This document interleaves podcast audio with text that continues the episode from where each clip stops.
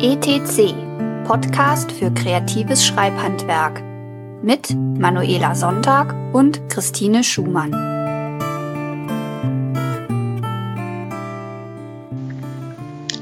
Juti. Dann lass mich mal kurz was trinken und dann reiten wir los.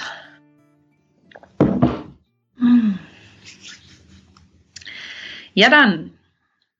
Fertig? Yep. Fertig. Dann herzlich willkommen zur heutigen Folge ETC.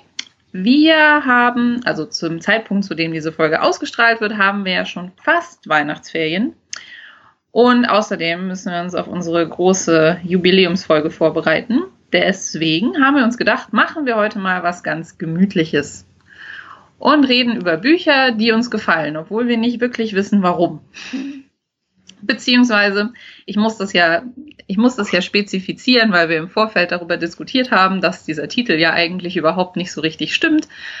Bücher, die uns gefallen haben, obwohl darin Dinge vorkommen, die uns normalerweise eigentlich gar nicht gefallen und oder Stilarten, die wir eigentlich gar nicht mögen oder so irgendwas. Das klingt nur nicht ganz so snappy, finde ich. Ja, also äh, Bücher, die wir mögen, aber nicht wissen warum, klingt definitiv besser, auch wenn es inhaltlich nicht ganz zutrifft.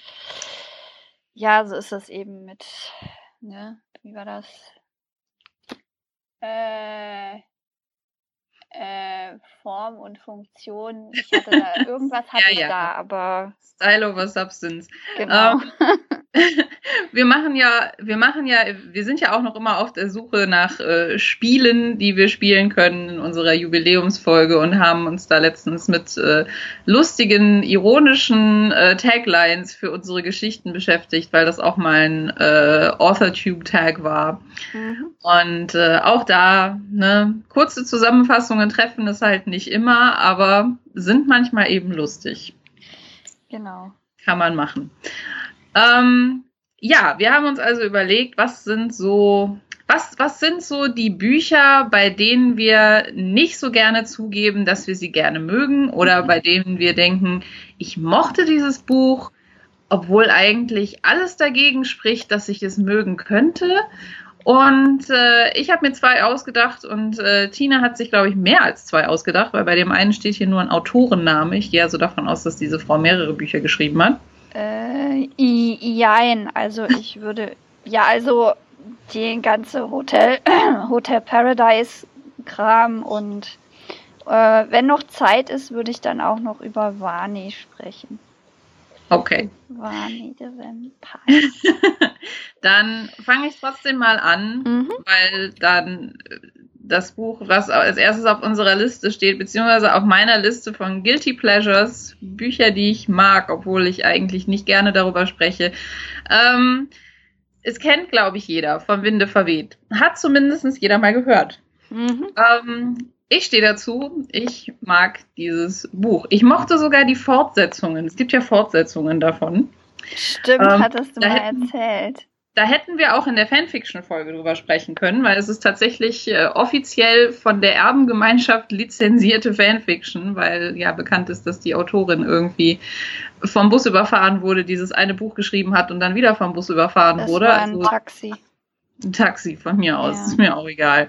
Auf jeden Fall nicht selber dazu gekommen ist, äh, eine Fortsetzung zu schreiben. Ich weiß auch nicht, ob sie das wollte, aber es gab jedenfalls es gab jedenfalls Fans, die das wollten. Es gibt also sowohl lizenzierte Fanfiction, Schrägstrich Fortsetzungen, als auch äh, The Wind Done Gone, was wir ja schon in der Fanfiction-Folge besprochen hatten, was halt so quasi die Auf den Kopfstellung der Prämisse ist. Ähm, und ja, ähm, ich fürchte, wenn man über Von Winde verweht spricht, dann muss man immer erstmal über den Elefanten im Raum sprechen und zugeben, ja, dieses Buch ist aus vielen Gründen problematisch. Oh, oh, oh, ähm, ich bin jetzt nicht so ein Freund der, der Herangehensweise, dass alles, was irgendwie rassistisch, sexistisch oder sonst irgendwie problematisch ist, prinzipiell verboten gehört. Ähm, weil ich mir denke, A, bleibt dann nicht viel an Kultur übrig, weil die meisten Werke sind irgendwie angreifbar auf irgendeiner, auf irgendeiner Ebene. Wahrscheinlich alles, was ich geschrieben habe, ist auch auf irgendeiner Ebene angreifbar. Bin ich völlig von überzeugt. Ähm, und zum anderen, weil ich ein Freund davon bin, ich meine, ich bin Literaturwissenschaftler. Mhm. Und das ist halt das, was man in der Literaturwissenschaft tut. Man analysiert fiktionale Werke. Und mir ist es eigentlich lieber, solche Werke objektiv zu betrachten und zu benennen, warum sie problematisch sind. Ähm, in einem ehrlichen Dialog und auch zu sagen, ja, diese Aspekte dieser Geschichte sind problematisch. Dennoch haben andere Aspekte der Geschichte trotzdem einen Wert. Mhm. Ähm, oder auch, und das ist ja durchaus auch was Positives, äh, diese Aspekte dieser Geschichte sind so problematisch, dass ich nicht glaube, dass die heutzutage noch jemand so schreiben würde, was ja auch dafür spricht, dass man sich weiterentwickelt. Mhm. So als Gesellschaft. Mhm. Ähm, ich möchte deswegen den politischen Aspekt einfach mal ausklammern, weil für mich, also zumindest für dieses Thema ist er nicht relevant. Ich lese das Buch trotzdem gerne, obwohl mir die Rassismusprobleme darin durchaus bewusst sind. Mhm. Ähm, und es mir bewusst ist, dass es schwierig ist, über den Ku Klux Klan als Gentleman Club zu sprechen. ähm, es hat es hat mich nur nicht so sehr abgeschreckt, als dass mich andere Elemente der Geschichte nicht trotzdem faszinieren. Das, ne, das ist ein persönliches Ding. Ich kann durchaus verstehen, wenn für andere Leute diese Probleme, die da inhärent sind, so schwierig und so schwerwiegend sind, dass sie das deswegen nicht lesen wollen und auch nicht mhm. wahrnehmen wollen und auch nicht wissen wollen, warum jemand anderes das gut findet. Ja, ich hatte äh, das Glück, in Anführungszeichen, dass ich dieses Buch gelesen habe, als ich irgendwie noch so überhaupt gar kein Bewusstsein davon hatte, dass das irgendwie problematisch sein könnte. Das heißt, ich konnte das so in der völligen, völligen Unbescholtenheit äh, und, und erinnere mich auch gar nicht wirklich so daran, dass es, also, dass ich das Gefühl, also, dass mir irgendwie Rassismus auf, außer, außer dem super offensichtlichen und dass ich mir so dachte, so, so Ku Klux Klan, da hast du schon mal was von gehört, die sind aber nicht so geil. Mhm. Ähm, aber ja, von daher, kann ich mich da überhaupt gar nicht zu äußern, weil ich es halt seitdem auch nicht mehr wirklich gelesen habe. Mhm. Ja, ich schon. Also ähm, es ist halt genau, ne, es ist halt genau dasselbe wie ähm, furchtbar problematische Gesellschaftskonzepte in Disney. Mhm. Ja, gibt es. Ähm, ich gucke trotzdem noch gerne alte Disney-Filme, weil vieles davon mich jetzt auch nicht so ich will jetzt nicht sagen betrifft, sexistische Klischees betreffen mich natürlich schon, aber mhm. ähm, es stört mich nicht so sehr. Der, der, das Gepäck, das ich mit mir rumtrage, belastet mich nicht so schwer, dass mich das so stört, dass ich das nicht trotzdem irgendwie wahrnehmen kann. Wenn das bei jemand anderem anders ist, dann ist das völlig in Ordnung. Ich würde niemals jemandem sagen, du musst das irgendwie objektiv betrachten können. Das mhm. ähm, ist einfach so ein, das ist auch so eine Herangehensweise. Pff, nö. Ähm, du musst das nicht objektiv betrachten können. Wenn es dich ganz furchtbar beleidigt, dann hast du wahrscheinlich einen Punkt. Ähm, dann ist es dein gutes Recht, das nicht wahrnehmen zu wollen. Ich bin halt nur kein großer Freund davon, Dinge zu verbieten, mhm. nur weil sie irgendwer problematisch findet. Auch und nicht nur, aber auch deswegen, weil halt viele Leute zum Beispiel auch Schwule problematisch und beleidigend finden mhm. oder Frauen oder, ne? Also, ja, wenn, wobei, es, wobei es ja gar nicht unbedingt. Also, ich glaube jetzt eher weniger, dass es eine tatsächliche Debatte darüber gibt, äh, alte rassistische Bücher irgendwie zu verbieten. Na, also, na, mhm. na, ich weiß, ich weiß nicht, ob die Leute das ernst meinen, aber es gibt immer mal wieder, es, es gibt immer doch mal wieder so das Begehren danach, dass man doch irgendwie äh, so, äh, also ich meine, Disney hat ja zum Beispiel Song of the South irgendwann mhm. irgendwie einfach vom Markt genommen. Okay. Ja. Ähm, gut, war wahrscheinlich, äh, ne, aber besser so, ja. Ja, aber es ist halt einfach so, es gibt halt auch immer wieder mal so dieses, äh, dieses Bestreben, dass halt ähm, in sämtlichen Shakespeare-Werken das Wort Nigger bitte gestrichen werden soll und dass in sämtlichen alten Büchern und sämtliche alte Filme, die sich halt mit irgendwie äh, Rassismus oder Sexismus oder mhm. Pädophilie oder sonst irgendwas, in denen das auch nur erwähnt wird, dass die halt in keinster Weise mehr in irgendeiner Form wahrgenommen werden dürften. Ähm, also ich muss sagen, ich muss sagen, meine meine äh, H.P. Lovecraft Sammlung bin ich durchgegangen und habe die ganzen explizit rassistischen Wörter durch nicht rassistische Wörter ersetzt, weil ich will mir das zum Einschlafen anhören können und wenn mir dann irgendwie, ich meine, der ist auch, der ist auch, wenn man alle Wörter ersetzt, ist er noch immer spürbar rassistisch, aber wenn er dann zumindest nicht das N-Wort sagt oder so, dann, dann kann ich mich noch eher wieder so auf dieses, weil ich ja eher höre, um mich darüber zu amüsieren, wie, was, was H.P. Lovecraft unheimlich findet. Das ist so amüsant. Aber ja, und es gibt ja auch die, die, die Diskussion irgendwie in, in Pippi Langstrumpf, den, mhm. den Südseekönig äh, draus zu machen. Und, ja, ja, nicht mehr ja. Negerkönig und sowas. Genau. Ja, wie gesagt, bis zu einem gewissen Grad kann ich das nachvollziehen, dass man sowas, äh, dass, dass es diese Bestrebungen gibt. Mein Persön meine persönliche Grenze ist da erreicht, wo man halt sagt, man müsste eigentlich diese Bücher verbrennen und diese, diese Filme verbieten und ich bin einfach nicht so ein Freund davon, so zu tun, als wäre, als, also A, so zu tun, als gäbe es das perfekte fiktionale Werk, weil, wie gesagt, was heute uns irgendwie undenkbar vorkommt, kam den Leuten damals zu der Zeit, als es gemacht wurde, nicht undenkbar vor. Mhm. Ähm, und viele Dinge sind auf viele verschiedene Arten und Weisen angreifbar und mir ist es lieber, dass man in 50 Jahren darüber spricht, warum das alles irgendwie ganz furchtbar rückständig war und das so als teachable Moment verwendet, mhm. dass man immer alles einstammt und verbietet. Bin ich einfach nicht so der Freund von was ich nachvollziehen kann, ist zu sagen, okay, es gibt Klassiker, in Anführungszeichen, die sind super rassistisch und dann gibt es Klassiker, die sind weniger rassistisch und wieso gehen wir nicht hin und unterrichten die, die weniger rassistisch sind? Weil das gibt ja, es gibt ja irgendwie eine viel größere Bandbreite an Büchern als das, was irgendwie zum Beispiel in der Schule gelesen wird oder an Unis behandelt wird und so. Und mhm. da, wo es dann irgendwie jetzt nicht einen konkreten Kurs ist, irgendwie Rassismus in der britischen Literatur des 16. Jahrhunderts oder sowas, ähm, da kann man dann irgendwie auch mal neue Wege beschreiten oder zumindest die, die problematischen Sachen äh, explizit ansprechen.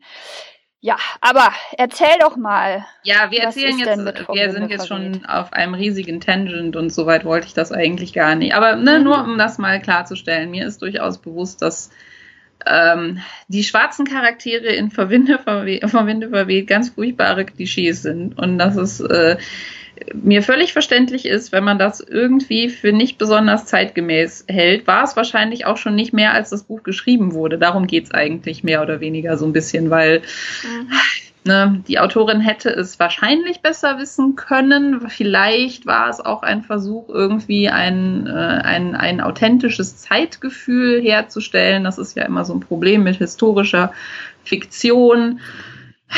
Da müssen wir dann vielleicht ja, noch nur dass die Sache Folge ist, machen sie, dass sie ja trotzdem Klischees geschrieben hat und im Grunde versucht hat, die, die äh, Fiktion dieser Zeit zu reproduzieren, anstatt die Realität dieser Zeit zu reproduzieren.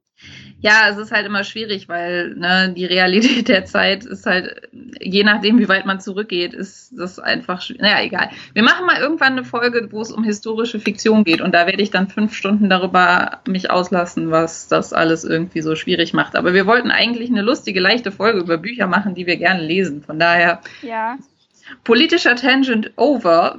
Wir sind einfach davon überzeugt, Verminde verweht sollte man trotzdem lesen mit dem Disclaimer, kann rassistischen Content enthalten, beziehungsweise tut's ganz sicher. Oh. Ähm, was mich daran immer fasziniert, beziehungsweise auch wieder fasziniert hat, als ich es dann nochmal gelesen habe, als ich, als ich mir über diese Probleme schon bewusst war, Mhm. Ähm, weil es sind ja nicht die einzigen Probleme, die vom Winde verweht hat. Und eigentlich müsste das ein Buch sein, das ich furchtbar finde, weil es hat weil? so diesen, es hat diesen von Hölzchen auf Stöckchen Schreibstil, den ich hasse. Ich hasse es. Zumindestens in allen so klassischen Werken, so, so Jane Austen oder die Brontes mhm. oder Frankenstein oder oh, dieses Gelaber, dieses, ach ja, und dann ist das passiert und dann ist das, das ist so langweilig. Ich kann das nicht ertragen. Ich weiß nicht, warum mir das da gefällt oder warum mich das da überhaupt nicht stört. Ich habe keine Ahnung. Es ist so, es, es ist so, teilweise ist das so völlig nicht sagen. Das wird uns erzählt, was sie anzieht, was sie isst, was sie nicht isst, was sie toll findet, was sie nicht toll Es interessiert keine Sau, aber trotzdem stört es mich irgendwie nicht. Ich weiß nicht warum. Ähm, die Fortsetzungen, und das ist tatsächlich etwas, das ich der Fanfiction, also das Fanfiction auf hohem Niveau, weil die Fortsetzungen können das auch. Mhm. Also wer auch immer, also nicht, nicht ganz to perfection. Das gibt es, glaube ich, nicht, weil dafür müsstest du im Kopf eines anderen Autoren sein. Aber mhm.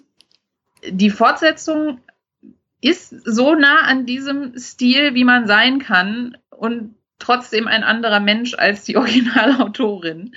Mhm. Ähm, ich weiß es nicht.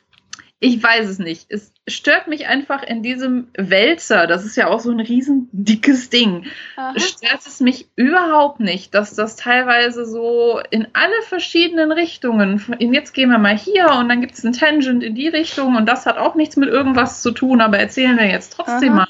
Ja, da gibt es ja diese eine Szene, das ist mir, das ist mir ins Gedächtnis eingegraben. Da gibt es diese eine Szene, wo Scarlett irgendwie auf ihrem Pferd reitet und dabei irgendwie über ihren Vater nachdenkt. Und wenn ja. mich eins nicht interessiert, dann sind es die Väter von irgendwelchen Leuten. Aber ich hab, ich saß dann da und las und las und las und irgendwann wurde mir bewusst, die redet jetzt schon seit fünf Seiten irgendwie über die Lebensgeschichte ihres Vaters, die keine Sau interessiert und das ist mir überhaupt nicht aufgefallen. Ja, genau. So ist es. Und so sind, also wie gesagt, die Fortsetzungen können das auch. Ähm, ne, so die, die, die Familiengeschichte der Familie Butler. So, interessiert keine Sau. Oder was meine Vorfahren in Irland gemacht haben, interessiert keine Sau. Aber trotzdem ist es so, in, in dem Buch hat es mich einfach nicht gestört. Ich weiß nicht warum. Es muss der Stil sein. Es muss der Stil. Wir müssen mal eine Stilanalyse von, von Margaret Mitchell machen. Und ja. was ich aber am allerfaszinierendsten finde, ist, dass das. Ich habe das Buch ja auf Deutsch gelesen. Du hast es auch zuerst auf Deutsch gelesen. Ich habe es zum ersten Mal auch auf Deutsch gelesen. Ich genau. habe es dann auf Englisch Und dann gelesen. Hast es auf Englisch. Und es ist in beiden Versionen ist dieses, ist dieses Phänomen vorhanden, weil ich habe, ich habe nämlich ähm, na, Altered Carbon beziehungsweise Takeshi Kovacs äh, Trilogie ist so mhm. die, auf Deutsch hat mir die super gut gefallen, aber auf Englisch ist die irgendwie nicht so gut geschrieben. Da hat mir der Stil nicht so gefallen. Ne, das also Stil kann, mhm. kann verloren gehen in der Übersetzung, aber irgendwie ist dieses Phänomen ist da erhalten geblieben. Ja, Trotz also der Übersetzung, das ist sehr sonderbar. Das ist sehr, das ist sehr faszinierend. Und ähm, ich weiß es nicht, ob das auch was mit dem Stil zu tun hat, aber so der zweite, der, der für mich der zweite große Punkt, weswegen ich eigentlich davon überzeugt bin, dass mir dieses Buch nicht gefallen dürfte. 90 Prozent der Charaktere sind furchtbare Menschen. das ist was, das mich normalerweise total annervt. Also ich bin nicht jemand, der irgendwie sich denkt, oh, mein Hauptcharakter muss so ein sympathischer All-American No-Name-Guy sein, mit dem ich mich halt irgendwie total identifizieren kann, weil er so ein labbriges Weißbrot von Charakter ist. Nein. Aber diese Leute sind furchtbar. Außer Miss Melly. Ja. ja, Miss Melly ist mein, ist, ist mein, ist mein, mein, mein, mein, mein strahlender Leuchtturm. Ich habe ja irgendwann mal gesagt, wenn ich irgendwann mal einen Charakter schreiben kann, der wie Miss Melly ist, dann kann ich zufrieden sterben. Ich glaube mhm. nur nicht dran. Aber das ist, das ist so, entweder sind die Charaktere Abziehbildchen, rassistische, sexistische, wie auch immer, ähm, oder sie sind halt furchtbar. Und ich meine, Scarlett O'Hara ist ein furchtbarer Mensch. Mhm.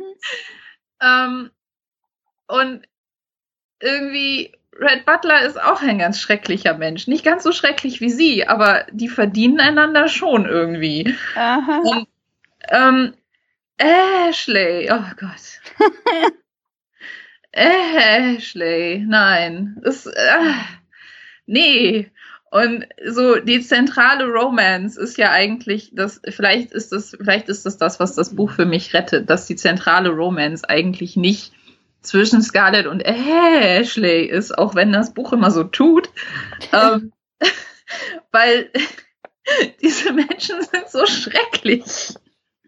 Sondern dass es eigentlich darum geht, dass zwei schreckliche Menschen sich aneinander verdient, äh, verdient haben und nachher irgendwie, irgendwie miteinander auskommen müssen oder so, keine Ahnung.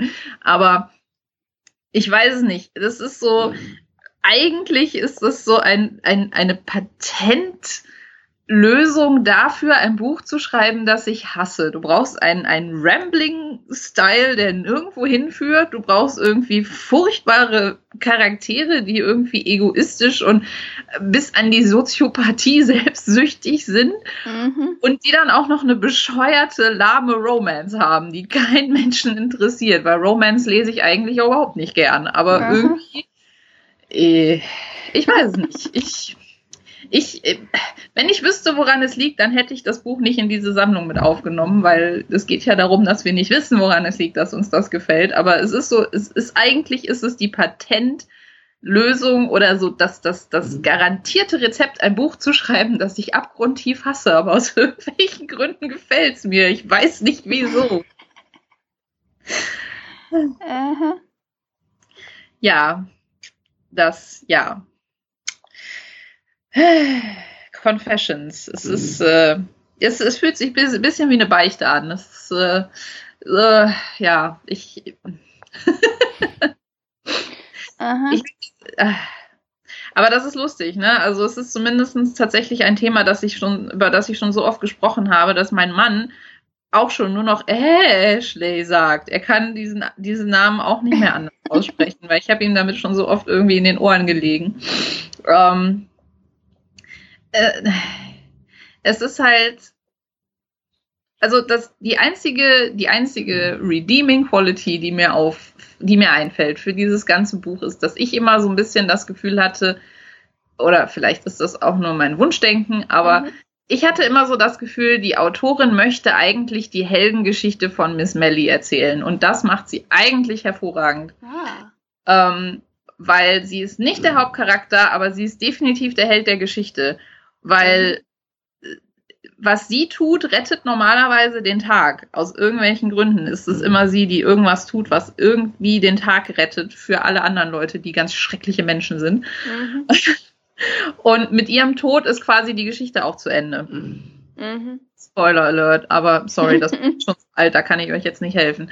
Ähm, also zumindest so die, die offizielle Geschichte, so mit ihrem Tod fällt ja so quasi alles auseinander, ne, mhm. was diese ganze Konstellation furchtbarer, dysfunktionaler Beziehungen irgendwie zum Funktionieren gebracht hat. Ähm, und deswegen war das für mich halt immer so ein bisschen, und das ist halt auch so ein bisschen der Punkt, weswegen die Fortsetzungen nachlassen, weil sie können den Stil reproduzieren, aber danach wird es halt so die Geschichte, wie Scarlet und Red sich dann halt doch irgendwie so lange, so lange bekriegen, bis sie aufgeben und dann doch irgendwann zusammen sind. Oder mhm. so ähnlich. Ähm, das hat noch irgendwie ganz nette Momente. Es hat auch noch Charakterentwicklungen, die ich in Ordnung finde und es versucht auch, und das muss man mhm. auch einer lizenzierten Fanfiction hoch anrechnen, es versucht, ein paar der Problemfelder der Originalautorin irgendwie besser zu machen. Mhm.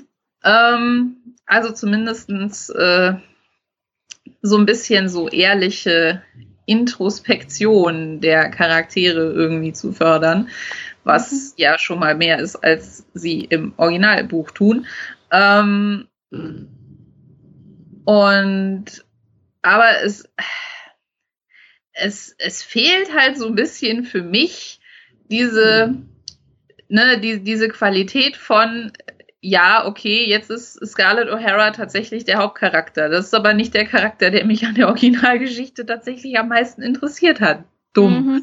Hm. Ähm, also von daher, ich hab's, ich hab die Fortsetzung auch, glaube ich, nur einmal gelesen. Das, äh, das Also das Originalbuch habe ich tatsächlich mehrfach gelesen, halt auch auf Deutsch und auf Englisch. Die Fortsetzung habe ich nur einmal gelesen, weil sie geben halt das, was, was Fanfiction halt oft so tut. Sie geben halt einem so ein bisschen so, so ein Gefühl von, von Abschluss, weil sie halt diese mhm. blöde Romance dann über 95.000 Verwicklungen dann doch noch zu einem Happy End bringen. Ähm, mhm. Das ist was, was mein kleines sentimentales Herz erfreut. Ja, ich mag Happy Ends. Ich fand das, ich fand das Ende von Von Winde verweht ganz schrecklich. Zum einen ist mein Lieblingscharakter tot und alle anderen sind irgendwie kreuzunglücklich und äh, das ist halt nicht, das, ich mag keine traurigen Enden. Das ist halt auch wieder sowas, ne? Warum mag mhm. ich dieses Buch? Ich hasse Bücher, die traurig enden. Das ist schrecklich. Mhm. Das ist nicht das, was ich will. Ich möchte, ich, mö ich möchte bitte so mein, mein, es mein Eskapismus fördern mit Literatur und mich nicht deprimieren. Ähm, mhm. Von daher war das halt so einfach, um meinen Headcanon irgendwie zu befriedigen, mal festzulegen, ja, okay, das ist jetzt halt einfach so, äh, das ist jetzt der Kanon, die Geschichte geht irgendwann gut aus, dauert aber noch ein bisschen was, war das halt mal schön, das gelesen zu haben, aber war jetzt nicht so faszinierend, dass ich es nochmal lesen musste. Mhm. Also, das ist so das Einzige, was mir einfällt. Es ist halt. Es ist das, es ist die Geschichte des Martyriums von Miss Melly und das ist das, was es irgendwie gut macht und alles andere ist so Garnierung. Auf tausend Seiten. Warum auch nicht? Mhm. Ich weiß es nicht. Das ist das Einzige, was mir dazu einfällt. Tja, ja, ich hab, ich würde es auf den Stil schieben. Also keine Ahnung. Ja. Vielleicht tragen die Leute auch einfach nur hübsche Kleider, aber das kann ich mir in meinem Kopf viel weniger gut vorstellen, als man das im Film haben könnte. Also von daher, und den Film fand ich doof. Also von daher. Hm. Den Film habe ich, glaube ich, nie gesehen. Ja, ich schon. Das ist halt so ein typischer Technicolor. Wir schneiden halt das irgendwie mal so zusammen, dass es noch irgendwie einen Sinn ergibt, aber nicht mehr viel Romanverfilmung. Damals hat man das mit der Verfilmung auch noch nicht so ernst genommen. Ich glaube, es ging ehrlich gesagt auch mehr darum, dass die Leute halt irgendwie hübsche Kleider tragen oder so. Mhm. Terry Pratchett hat da eine schöne, hat, hat da eine schöne Version von geschrieben in Moving Pictures. Das mhm. äh, halt quasi so die, die, die Scheibenwelt-Version von, von Hollywood erf erfunden wird, also Hollywood. Das ist so ein äh, alter, so ein alter vergessener Tempel für irgendeine obskure Gottheit ist, die dann halt irgendwie alle möglichen mhm. Leute dazu bringt, irgendwie nur noch ganz dramatisch äh, zu overacten und so. Das ist halt eigentlich ganz lustig, aber so zum Ende hin ist doch mhm. relativ klar, dass es um Verwinde verweht geht, weil die Leute halt irgendwie äh, nur noch hübsche Kleider tragen wollen und Dinge von sich geben, die keinen Sinn mehr machen. Das fand ich einen sehr schönen Kommentar auf diesen Film. Der ist irgendwie recht zutreffend. Mhm. Ähm, ja, anyway. Erzähl mal was, erzähl mal was anderes, sonst ramble ich hier noch drei Stunden weiter. Ja, mein erstes Buch, das ich, das ich, das zu meinen Lieblingsbüchern gehört, ich aber nicht wirklich weiß, warum, ähm, ist Hotel Paradise oder das Hotel am See von Martha Grimes. Und ähm, ich mag auch nur irgendwie so die ersten 80 oder 90 Prozent von diesem Buch. Also ich, ich lese. Erzählst du noch mal kurz, worum es da geht? Einfach nur so für mich, damit ich feststellen kann, ob ich das mal gelesen habe? Ich glaube, du hast es nicht gelesen, aber da geht es um äh, Emma. Die ist ein zwölfjähriges Mädchen und die ihre Familie besitzt so ein Hotel am Spirit Lake und äh, vor 30, 40, vielen, vielen Jahren ist da mal ein Mädchen in diesem See ertrunken. Und Emma ist halt, ist von diesem, von diesem Fall fasziniert und möchte halt rausfinden, was da tatsächlich passiert ist, wer äh, Mary Evelyn umgebracht hat, also das Mädchen. Und ähm, ja, in diesem ersten Buch wird nicht geklärt, wer Mary Evelyn umgebracht hat. Und es ist mir auch eigentlich total egal, wer Mary Evelyn umgebracht hat, weil darum geht's nicht. Oder zumindest für mich geht's nicht darum in diesem Buch. Ähm, ja, aber was mich halt, ne, was mich gewöhnlich an, an Büchern stört und was dieses Buch hat, das mich eigentlich dazu bringen sollte, es total langweilig zu finden, ist, da ist, es passiert nichts. Also dieses ganze Buch über, das Einzige, was, was irgendwie tatsächlich passiert, ist, dass sie irgendwie mal in, in, ins, in die Polizeistation geht und da äh, eine Akte klaut, mehr oder weniger. Und das ist das Einzige, was passiert. Alles andere ist nur, dass sie irgendwie rumläuft und mit Leuten redet. Also hm. Emma. Und irgendwie darüber nachdenkt, worüber sie mit Leuten geredet hat. Und das, das, das, das es, es passiert einfach nichts. und der Punkt, ab dem dann was passiert ist, da wird nämlich dann wieder jemand umgebracht, der irgendwie anscheinend was mit, mit Mary Evelyn und so zu tun hat das ist der Punkt, ab dem mich die Geschichte nicht mehr interessiert. Toll. Weil, ja, weil das, was ne, was für mich den Reiz ausmacht, äh, ne, hier ist dann, wo, wo der Überschrift dieser Folge dann Lüge gestraft wird. Was mich fasziniert, ist einfach dieses, dass sich dieses Mädchen irgendwie mit diesem Fall auseinandersetzt und sich darin wiederfindet und irgendwie sich damit beschäftigt und Gefühle hat und Gedanken hat und irgendwie Bedürfnisse hat und das irgendwie so alles auslebt.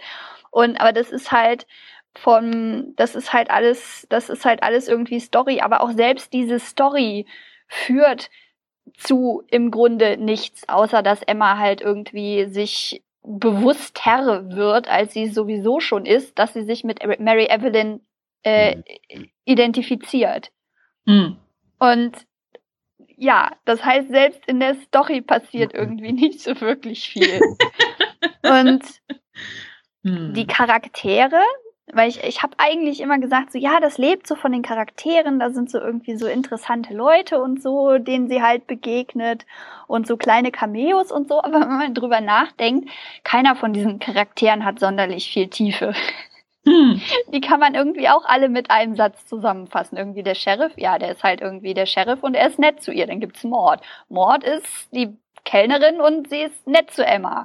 Und dann gibt's irgendwie noch so andere Typen und die einzige Eigenschaft, die die irgendwie haben, dass sie nett zu Emma sind. Und Emma ist halt der Meinung, dass das total, total was Außergewöhnliches ist und das ist ja so, so unusual und überhaupt, aber das ist auch noch so ein Negativpunkt, weil die Welt ist nicht konsistent und, und Emma ist irgendwie, Emma sagt immer so, ja, keiner, keiner kann mich irgendwie leiden, niemand ist nett zu mir, alle reden über meinen Kopf hinweg und wir sehen aber, wie sie irgendwie, egal wo sie hingeht, egal mit wem sie redet, alle sind nett zu ihr und hilfsbereit und freundlich und überhaupt. Vielleicht ist das ein Meta-Kommentar. Ich habe also, keine Ahnung. Ja, es so ist unzuverlässiger Erzähler oder so. Ja, unzuverlässiger Erzähler auf jeden Fall. Und das ist halt ihre Wahrnehmung. Aber das ist halt, äh, das ist halt auch was, das mich normalerweise an Büchern zur Weißglut bringt. Wenn du da irgendwie da jemanden sitzen hast, der irgendwie sagt so, oh, alle sind so gemein zu mir und keiner mag mir irgendwie helfen und niemand nimmt mich irgendwie so wirklich wahr und sie rennt aber durch die Gegend und alle nehmen sie irgendwie, empfangen sie mit offenen Armen. Und ja, das ist, das ist eigentlich, eigentlich No-Go. Mhm. Und eigentlich müsste ich das total, total doof finden. Aber das ist irgendwie, ist das so eine Story, in die ich mich so reinlegen kann, wie in so ein warmes Blubberbad. Und es, es ist halt, die Sache ist, es ist auch nicht mal, es ist nicht, es ist keine Wohlfühlgeschichte. Es geht darum, dass irgendwie ein vernachlässigtes kleines Mädchen äh, durch die Gegend rennt und versucht rauszufinden, wer ein anderes vernachlässigtes kleines Mädchen irgendwie umgebracht hat. Also das ist eigentlich total deprimierend und einige der Charaktere sind auch, die sind, sind, sind, sind fast schon geisteskrank und brutal. Und also, also die Oma, äh, Emmas Oma ist, die ist völlig, die ist völlig paranoid und gestört und irgendwie sitzt nur in ihrem Zimmer und und und beleidigt die Leute, hat Spaß darin daran irgendwie ihre die äh, na Emma und ihre Cousine irgendwie zum Weinen zu bringen. Und terrorisiert okay. die Leute und alles. Und Emmas Cousine ist auch ein furchtbarer Mensch. Emma selber ist auch ein furchtbarer Mensch. Sie ist gemein und, und, und, und fies. Und ihr Bruder ist, ist auch irgendwie gestört. Und, und, und alle, alle, also es ist eigentlich, ist dieses, ist, ist dieser Ort, den dieses Buch erschafft, ein totales Höllenloch. hm. Wenn man sich mal Klingt die toll. ja, nee, aber dann gibt's halt auch irgendwie so die anderen, die anderen Momente da drin, wo dann Emma irgendwie so, ne, wie so das Mädchen, das äh, über die Schmetterlingswiese schaut und bewundert, was sie so alles sehen kann. Und das ist irgendwie, ich weiß es nicht das gibt so ein, das gibt so ein großes Ganzes, das irgendwie dazu führt, dass ich dieses Buch immer wieder gerne lese, bis zu dem Zeitpunkt, wo dann die, die Leiche im Wald gefunden wird. Weil mhm. ab da ist es mir dann plötzlich alles scheißegal. Was passiert denn dann noch? Oder hast du tatsächlich nie über diesen Punkt hinausgelesen? Doch, ich habe über diesen Punkt hinausgelesen und ich habe dann auch Code Flat Junction angefangen zu lesen. Das ist der, der zweite Teil. Also das ist irgendwie eine Trilogie oder Tetralogie. Ich weiß es nicht. Das ist alles etwas, etwas wirr. Und dieses Hotel Paradise, äh, das Buch, das hört auch eigentlich mitten im Plot irgendwo auf. Okay. So, also das kriegt gar keinen wirklichen Abschluss, dann hört, sondern es hört halt einfach auf. Und dann hm. geht, geht, geht äh, das nächste Buch dann irgendwie dann weiter und da äh, hält man sich dann halt oder hält sich Emma mehr in Cold Flat Junction als in Spirit Lake auf.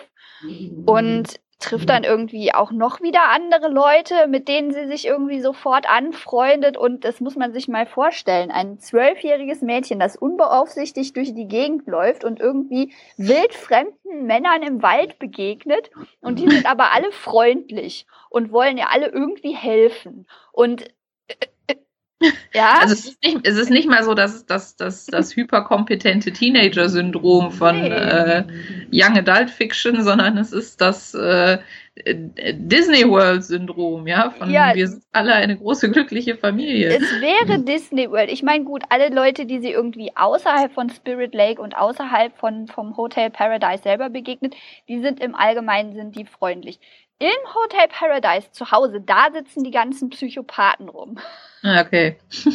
also irgendwie, und die Welt draußen ist, ist voller, voller, voller äh, sprechender Kaninchen und, und, und Rehe, die irgendwie ihre, nein, nicht die ihre Mama suchen, weil das wäre ja traurig. ähm, traurig. Sondern es ist irgendwie und also da ist, es gibt, es gibt so einen ganzen, so einen ganzen Diner in, in, in, ähm, in Cold Lake Junction, also so ein, so ein, so ein äh, Restaurant, Schnellrestaurant, wo irgendwie, keine Ahnung, fünf, sechs, sieben, zehn Leute drin sitzen und Emma kommt rein und hat irgendwie eine Frage und sämtliche Leute, die in diesem Restaurant drin sitzen, fallen übereinander her, um sie zu beantworten. Um diese Frage zu beantworten.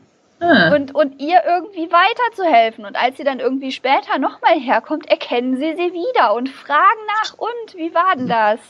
Der ist doch angeblich das Auto von deinem Vater liegen geblieben. Und wie ihr seid jetzt immer noch da. Und du wolltest doch deine Cousine, was weiß ich was, treffen. Wie geht's denn der? Und so.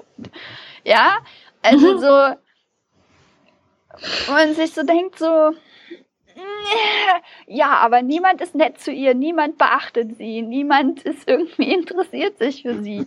Und das ist so ja, und es geht halt irgendwie dann weiter, dass man das dann gibt's irgendwie Verwandtschaftsverwirrungen und irgendwie Rache und bla und so, was mich wirklich überhaupt nicht interessiert.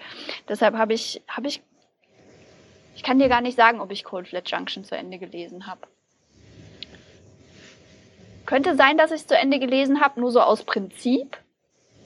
Aber kann auch sein, dass ich es nicht habe. Also keine Ahnung, vielleicht hat das auch einfach nur so mitten in der Story dann wieder aufgehört. Und ich weiß es nicht. Also für mhm. mich besteht, besteht dieses Buch, ne, also dieses, dieses Universum aus den irgendwie ersten 80 Prozent des ersten Buches. und ja, aber es ist halt, es ist halt, es ist halt trotzdem eins meiner Lieblingsbücher und ich weiß, ich weiß auch nicht. Das ist irgendwie so ein, ja, keine Ahnung.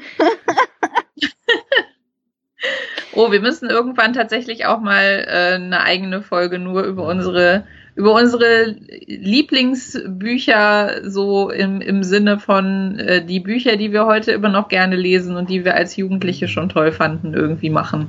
Bücher, die den Test der Zeit bestanden haben. Ja, fände ich total cool. Mhm. Machen wir jetzt aber nicht, machen wir nee. irgendwann anders. Okay. Ja, aber das ist irgendwie jetzt, glaube ich, so auch schon alles, was ich zu Hotel Paradise zu sagen habe. Also ist es denn eigentlich, also ist es denn eigentlich ist das eigentlich ein Krimi oder ist das eigentlich eine Familiensaga oder irgendwie so ein, so ein Coming-of-Age-Story? Das habe ich jetzt irgendwie immer noch nicht so ganz verstanden. Du, da fragst du die falsche. Ich habe keine Ahnung. Okay. es ist alles und nichts und ah. keine Ahnung. Es ist mir auch eigentlich scheißegal. ja, das war jetzt halt nur so, das, das, war jetzt halt nur so für mich, um halt irgendwie mal zu analysieren, welche, äh, ob das, ob, ob die Intention des Autoren dann irgendwie tatsächlich war, ein Krimi zu schreiben und er hat sich damit irgendwie ziemlich lange Zeit gelassen, bis mal irgendwie Krimisachen passieren. Naja, die Sache ist, Martha Grimes ist, ist, wenn ich mich nicht ganz falsch erinnere, ist die so Literaturprofessorin. Okay. Und das ist halt, das ist halt, denke ich mal, so ein bisschen das, was passiert, wenn Literaturprofessorinnen anfangen, Literatur zu schreiben. Ah. Ja, ein Bin ganz, Professor. ein ganz, ein ganz großes, übles Monster, das durch Zufall zumindest zum Teil doch funktioniert. Nicht ja, dann. Literaturprofessoren, aber. Ja, ja. Ja. Ich war jedenfalls nicht überrascht, als ich das dann in der Wikipedia las, sondern es, es ergaben, ein paar Dinge ergaben auf einmal mehr Sinn als vorher. Hm. Ja. Okay. Ja, naja. Ja, dann mache ich mal weiter. Ich mhm. kann, was, was, ne, was Professoren und sowas angeht, kann ich dann da, kann ich dann da wunderbar einhaken. Ähm, weil mein nächstes Buch ist Wolf Hall. Und wenn man Wie das heißt nicht. der Autor? Ja, das ist eine gute Frage und ich vergesse es immer wieder. Lass mich kurz nachdenken. Uh, dab, dab, dab, dab. Hilary Mantel. Ah, das. der sagt mir sogar was, der Name. Ja, das ist eine, ähm, ich weiß gar nicht, ob sie tatsächlich Historikerin ist, das, da will ich mich jetzt gar nicht zu versteigen, ja. äh, das zu behaupten und nachher stimmt es nicht. Ähm, aber es ist halt Historical Fiction, also ein, ein Historienroman. Mhm. Und äh, Hilary Mantel, egal ob sie jetzt selber Historikerin ist, ähm, bei Wikipedia sehe ich gerade, wird sie als Schriftstellerin, Kritikerin und Juristin geführt. Also ist sie offensichtlich keine Historikerin. Zumindest ist es nicht bei den ersten drei Sachen, die man zu ihr irgendwie zusammentragen konnte. Mhm. Ähm, wird sie immer mal wieder jetzt auch gerne so für, für Tudor-Dokus halt irgendwie eingeladen, um da halt irgendwie was zu erzählen. Ja, zusammen mit solchen Leuten wie äh, Philippa Gregory, was ich, was ich rage-inducing finde. Aber dafür müssen wir dann warten, bis wir die Folge zu äh, historischer Fiktion machen, damit ich diesen Rant anschließen kann. ähm, Nein, also Hilary Mantel ist, äh, ihres, also ist ihres Zeichens tatsächlich Juristin, das war mir klar. Mhm. Ähm, und hat deswegen diese ich weiß gar nicht, sind es zwei oder drei Bücher über Thomas Cromwell geschrieben, der ja oh. auch Jurist war. Und zwar eine Weile lang irgendwie der, ähm, naja, sowas wie der Premierminister, auch wenn es den, auch wenn es sowas damals, der erste Minister von Heinrich dem Achten, so. Mhm. Nachdem Heinrich der Achte halt irgendwie sein, sein, äh, also Cromwells äh, Gönner, Kardinal Wolsey, hat äh, abservieren lassen und mehr oder weniger in den Tod getrieben hat, ähm, hat er dann halt einen neuen äh, ersten Minister gebraucht, der endlich mal die Scheidung von oder die Annullierung seiner Ehe mit Katharina von Aragon durchdrücken konnte, weil das hat Wolsey ja nicht geschafft. Mhm. Und deswegen, das war dann so der Aufstieg des äh, Thomas Cromwell. Und dieser Typ hat halt Hilary Mantel unfassbar fasziniert. Das, das merkt man diesem Buch einfach an. Mhm. Dass diese historische Figur eine unfassbare Faszination auf die Autorin ausgeübt hat. Prinzipiell. Kannst du diagnostizieren, was sie an diesem Charakter fasziniert hat? Ähm, ich glaube, es ist so das Gesamtpaket, weil Thomas Cromwell ist halt auch ein sehr vielschichtiger und sehr interessanter Typ. Okay. Ähm, also, zumindest, also zumindest aus heutiger Sicht. Die Tudor, ähm, also Tudor England war tatsächlich äh, gesellschaftshierarchisch gesehen durchlässiger, als man immer so glaubt. Mhm. Ähm, also zumindest in, in, in gewissen äh, Kreisen adelig, also adelig zu werden, war natürlich irgendwie schwierig, aber reich zu werden war relativ leicht. Mhm. Ähm, und Thomas Cromwell kommt halt so, also der, der kam halt mehr oder weniger aus der Gosse. Mhm. Ich glaube, der, also einmal war der Vater Alkoholiker, zum zweiten hat er ihn verprügelt und das war damals, glaube ich, normal. Ähm, und zum dritten waren die halt irgendwie immer so kurz vorm Hungertod. Mhm. Irgendwie. Ich weiß gar nicht, ob der Metzger war oder Brauer oder irgendwie sowas jedenfalls. Mhm. Ähm, und Thomas Cromwell war halt lange Zeit halt irgendwie so eine Art ja, so eine Art Vagabund, mhm. mehr oder weniger. Also der war halt Söldner, der hat in den Italienkriegen gekämpft, der hat halt in Italien hat er dann auch Bankwesen gelernt und mhm. hat dann irgendwie sich selber Latein beigebracht und ist dann irgendwie Jurist geworden und hat mit Machiavelli rumgehangen und fand das irgendwie interessant, was der zu erzählen hatte und kam dann irgendwie wieder zurück nach England. ähm, und ja, wurde dann halt irgendwann erster Minister des Königs. Und wie das genau irgendwie alles zusammengepasst hat, das äh, fand, also man merkt ihr halt an, dass, dass, dass sie ihn halt sehr positiv darstellen will, dass er so, mhm. also dass so seine Lebensgeschichte ein, ein, eine gewisse Faszination auf sie ausgeübt hat. Okay. Die ganzen Bücher sind halt ähm, auch aus seiner Perspektive erzählt. Also seine Perspektive ist so die einzige, die wir zu sehen bekommen. Und das ist halt schon fast so ein bisschen das Ding. Also ich, ich kann fast wiederholen, was ich zu Vom Winde verwegt gesagt habe, nur anders. Ähm, der Stil ist furchtbar. Und normalerweise wäre das sowas, was ich niemals lesen würde, weil es ist so, wenn, wenn ein Satz mal mehr als fünf Worte hat, dann ist das die Ausnahme und nicht die Regel. Ai, ai, ai, ai es ist halt, es ist halt, es ist halt mega nüchtern und mhm. ernüchternd teilweise auch. Also, mhm. und, ne, so, so, so, es soll halt so seine Perspektive und seine Weltsicht halt irgendwie darstellen, aber es ist halt vor allen Dingen halt alles sehr schmucklos und sehr Barebone. Grau in Grau. Also zumindest was den Stil angeht. Ich kann das gar nicht so richtig beschreiben, aber es ist halt, Aha. es ist halt wirklich so, ne, Hauptsatz folgt auf Hauptsatz und es gibt halt nicht wirklich viel an, an äh, Deskriptoren und nicht so richtig viel an Adjektiven und nicht so richtig viel an Emotionen, weil das anscheinend auch nicht so sein Ding ist. Ähm, Eine desolate Felslandschaft. Ja, schon, so ein bisschen. Und okay. das sind halt eigentlich so, das sind halt eigentlich so Bücher, die mir überhaupt nicht gefallen. Also ich, mhm. es gibt ja auch, es gibt ja auch Krimi-Autoren, die das gerne irgendwie so machen, weil halt ihre, äh, ne, ihre, ihre Ermittler sind alle so abgehärtete und abgestumpfte emotionale Wracks und so. Und deswegen eignen die sich dann so einen Stil an. Ich finde das ganz schrecklich. Mhm. Normalerweise. Trotzdem, in dem Fall äh, passte es irgendwie, weil sie macht, sie, ver, sie verwebt das halt so mit dem, mit dem, wie dieser Charakter ist. Mhm. Und dann macht das Sinn, dass er so erzählt. Ähm, das fand ich irgendwie ganz faszinierend, dass es mich da jetzt nicht so wirklich gestört hat. Also es, es ist mir schon aufgefallen, aber es hat mich nicht davon abgehalten, dieses Buch zu mögen. Okay. Ähm, dann der zweite Punkt, ne, den ich auch nochmal wiederholen kann, diese ganzen Leute sind alle schreckliche Menschen. Selbst Thomas Cromwell.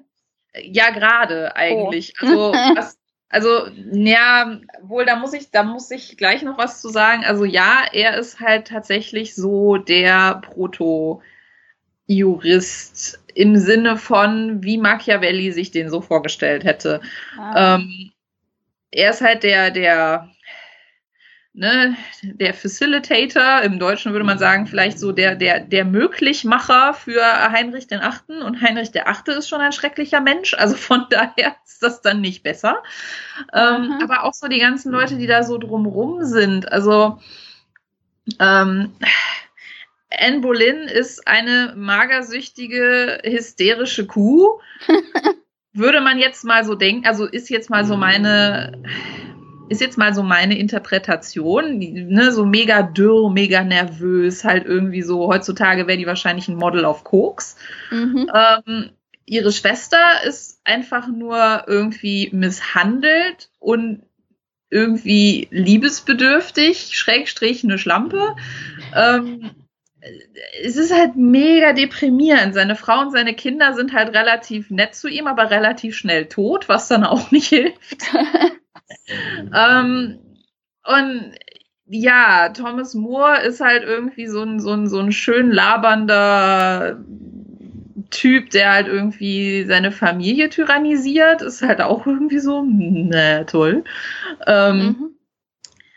Also sie hat halt nicht wirklich eine hohe Meinung von historischen Personen, außer Thomas Cromwell, aber auch da, sie lässt ihn nicht wirklich sie lässt ihn jetzt nicht wirklich sympathisch rüberkommen, aber sie erklärt natürlich, da wir nur seine Perspektive zu sehen kriegen, ähm, sie erklärt natürlich, warum er so vieles macht. Und deswegen lassen halt, ne, lässt es halt ihn oft halt so aussehen, als wären die schrecklichen oder die nicht so tollen oder die unsympathischen Dinge, die er tut, halt vor allen Dingen in der Tatsache begründet, dass er halt von anderen schrecklichen Menschen umgeben ist, die ihm mhm. hierarchisch übergeordnet sind. Mhm. Das ist auch so ein Ding. Ich hasse, ich, ich hasse historisch verzerrte Fiktion. ähm, jetzt ist Hilary Mantel insofern nicht so sehr schuldig wie Philippa Gregory, die sagt, ja, wo meine Geschichte nicht wahr ist, sollte sie es sein, weil ich habe die schönere Wahrheit geschrieben. Was ist so ein Satz, den ich als, als Baseballschläger um die Ohren schlagen würde, bis mir langweilig wird und bei dem ich einfach als Historiker mich gerne zusammenrollen und weinen möchte. Mhm. Also Hilary Mantel ist sich darüber bewusst, dass sie kein historisches Sachbuch geschrieben hat, sondern dass sie eine, dass, dass, dass sie eine fiktionale Geschichte mit historischen Figuren erzählt. Real Person Fanfic. So ungefähr. Ähm, das rechne ich ihr schon hoch an, weil das ist heutzutage anscheinend schon ein Achievement, dass sich die Autoren von historischer Fiktion bewusst sind, dass sie immer noch Fiktion schreiben.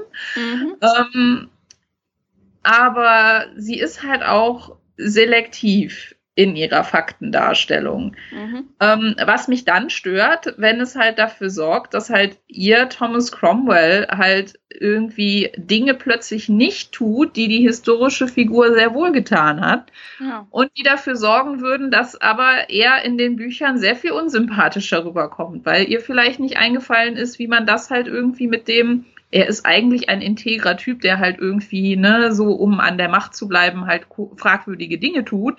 Mhm. Ähm, das nicht irgendwie entweder hat sie es absichtlich ignoriert, weil es nicht in ihre Narrative passte, oder sie konnte es halt mit ihrer Charakterentwicklung irgendwie nicht unterbringen. Mhm. Aber das ist halt auch, was ist. Normalerweise würde mich sowas halt irgendwie mega aufregen, weil ich mir denke, wenn du schon Historical Person Fanfiction schreiben willst, mhm. dann mach dir wenigstens auch die Mühe, die komplette Person abzubilden und lass nicht einfach irgendwelche gesicherten Fakten weg, mhm. weil die gerade nicht zu dem, zu dem Bild passen, was du dir da gemacht hast. Dann schreib eine, dann, dann schreib eine fiktionale Person. Mhm da, da darfst du machen, was du lustig bist. So, also ich weiß, das ist ein Pet Peeve, den man wahrscheinlich nur als Schriftsteller und Historiker haben kann, aber trotzdem, mich Aha. nervt sowas total. Und ich hatte das, ich war deswegen völlig davon überzeugt. Ich habe Wolf Hall nicht lesen wollen, mhm. bis ich tatsächlich in einem anderen, und zwar in einem Sachbuch, über Anne Boleyn davon gelesen habe und die Autorin des Sachbuches wiederum äh, meinte, ja, also ne, Wolf Hall ist halt, ist jetzt keine sympathische Darstellung, aber maßt sich das auch nicht an, ist aber eine Geschichte, die kann man ganz gut lesen. Mhm. Und dann habe ich gedacht, gut, okay, wie gesagt, es ist heutzutage ein Achievement, wenn äh, Autoren historischer Fiktion anerkennen, dass sie Fiktion schreiben und auch nicht den Anspruch erheben, dass sie irgendwie die Experten sind oder die bessere Realität geschrieben haben oder so. Mhm geben wir dem mal eine Chance. Und ich habe tatsächlich, obwohl ich dachte, das ist falsch, das finde ich unsympathisch, das stimmt nicht, ähm, das finde ich irgendwie komisch. Dieser Stil nervt mich. Ich fand es trotzdem enjoyable. Ich habe es tatsächlich bis zu Ende durchgelesen und ich habe tatsächlich auch den, den, den Fortsetzungsband gekauft, allerdings mhm. noch nicht gelesen. Mhm. Der liegt noch auf meinem mhm auf meinem To-Read-Stapel, äh, weil da wird's dann, also der erste Band, also Wolf Hall, tatsächlich ähm, hört halt irgendwie auf, ich glaube, kurz vor oder kurz nach der Krönung von Anne Boleyn. Mhm. Ähm, und wenn man die Tudors ein bisschen kennt, dann weiß man, dass die Geschichte da irgendwie relativ schnell den Bach runtergeht. Mhm. Äh, also sowohl für Anne Boleyn als auch für Thomas Cromwell. Ähm, mhm. Und ja, also deswegen, ich werde das zweite Buch auf jeden Fall noch lesen, weil mich halt interessiert, wie sie halt irgendwie so sein, ja, seinen, seinen Absturz und seine Hinrichtung halt irgendwie behandeln mhm. wird. Aber ich kann nicht sagen, warum ich tatsächlich Wolf Hall als, als historische Fiktion irgendwie empfehlen würde, obwohl dieses Buch halt genau so viele Dinge halt irgendwie in einer Weise handelt, die ich in anderer historischer Fiktion ganz schrecklich finde. Aha. Ich weiß es nicht. Ich, ich habe keine Ahnung. Am Stil kann es jedenfalls dieses Mal nicht liegen, weil der ist nämlich auch schrecklich. Vielleicht ist es halt tatsächlich so, dass die, dass, dass die Figuren oder die, die Charaktere, die sie entwirft, in sich stimmig sind. Hm. Ähm, das, das wäre jetzt so meine Theorie dazu, weil sie mögen nicht historisch akkurat sein, aber sie sind verständlich. Mhm. Ähm, und sie sind konsistent. Also wie gesagt, ob, man kann jetzt der Meinung sein, dass halt die Darstellung von von Anne Boleyn halt als als äh, so so hysterische magersüchtige Selbstdarstellerin quasi, dass das nicht akkurat, dass das nicht historisch akkurat ist oder dass das nicht sympathisch ist. Das mhm. ist tatsächlich das ist tatsächlich beides wahr. Mhm. Aber ähm, der Charakter, so wie sie ihn entwirft, ähm, ist in sich geschlossen konsistent und mhm. macht in, also so wie sie, wie sie ihn in der Geschichte einsetzt, also ihn, den Charakter, mhm. ähm, macht das Sinn. Und so ähnlich ist es halt auch mit, mit Thomas Moore und mit Cromwell selber. Ähm, diese Leute sind nicht sympathisch, äh, vielleicht an einigen Stellen sympathisch herr, als sie es sein müssten, wenn man tatsächlich äh, historisch akkurater gearbeitet hätte, aber sympathisch immer noch nicht. Mhm. Ähm, aber sie hat so ein, sie hat so ein Händchen dafür, Charaktere zu entwerfen, die halt trotzdem ein, eine Konsistenz haben, die mhm. irgendwie interessant ist. Zumindestens in der, ne, in dem, in dem Zusammenspiel mit anderen Charakteren, die vielleicht auf ihre eigene Art und Weise komplementär oder auch entgegengesetzt sind. Mhm. Ähm, ich weiß nicht, was, was sie an Thomas Cromwell so äh, fasziniert hat. Ich würde, es würde mich interessieren, ich weiß aber nicht, ob das tatsächlich was ist, was sie schon gemacht hat. Da müsste ich jetzt mal recherchieren. So sehr hat es mich dann doch nicht interessiert, offensichtlich. Mhm. Ähm, ob sie tatsächlich auch mal komplett fiktionalen Content geschrieben hat, weil das würde mich interessieren, ob sie diese, ob, ob sie meint, diese historischen Fakten, Hintergründe halt irgendwie als Inspiration zu brauchen,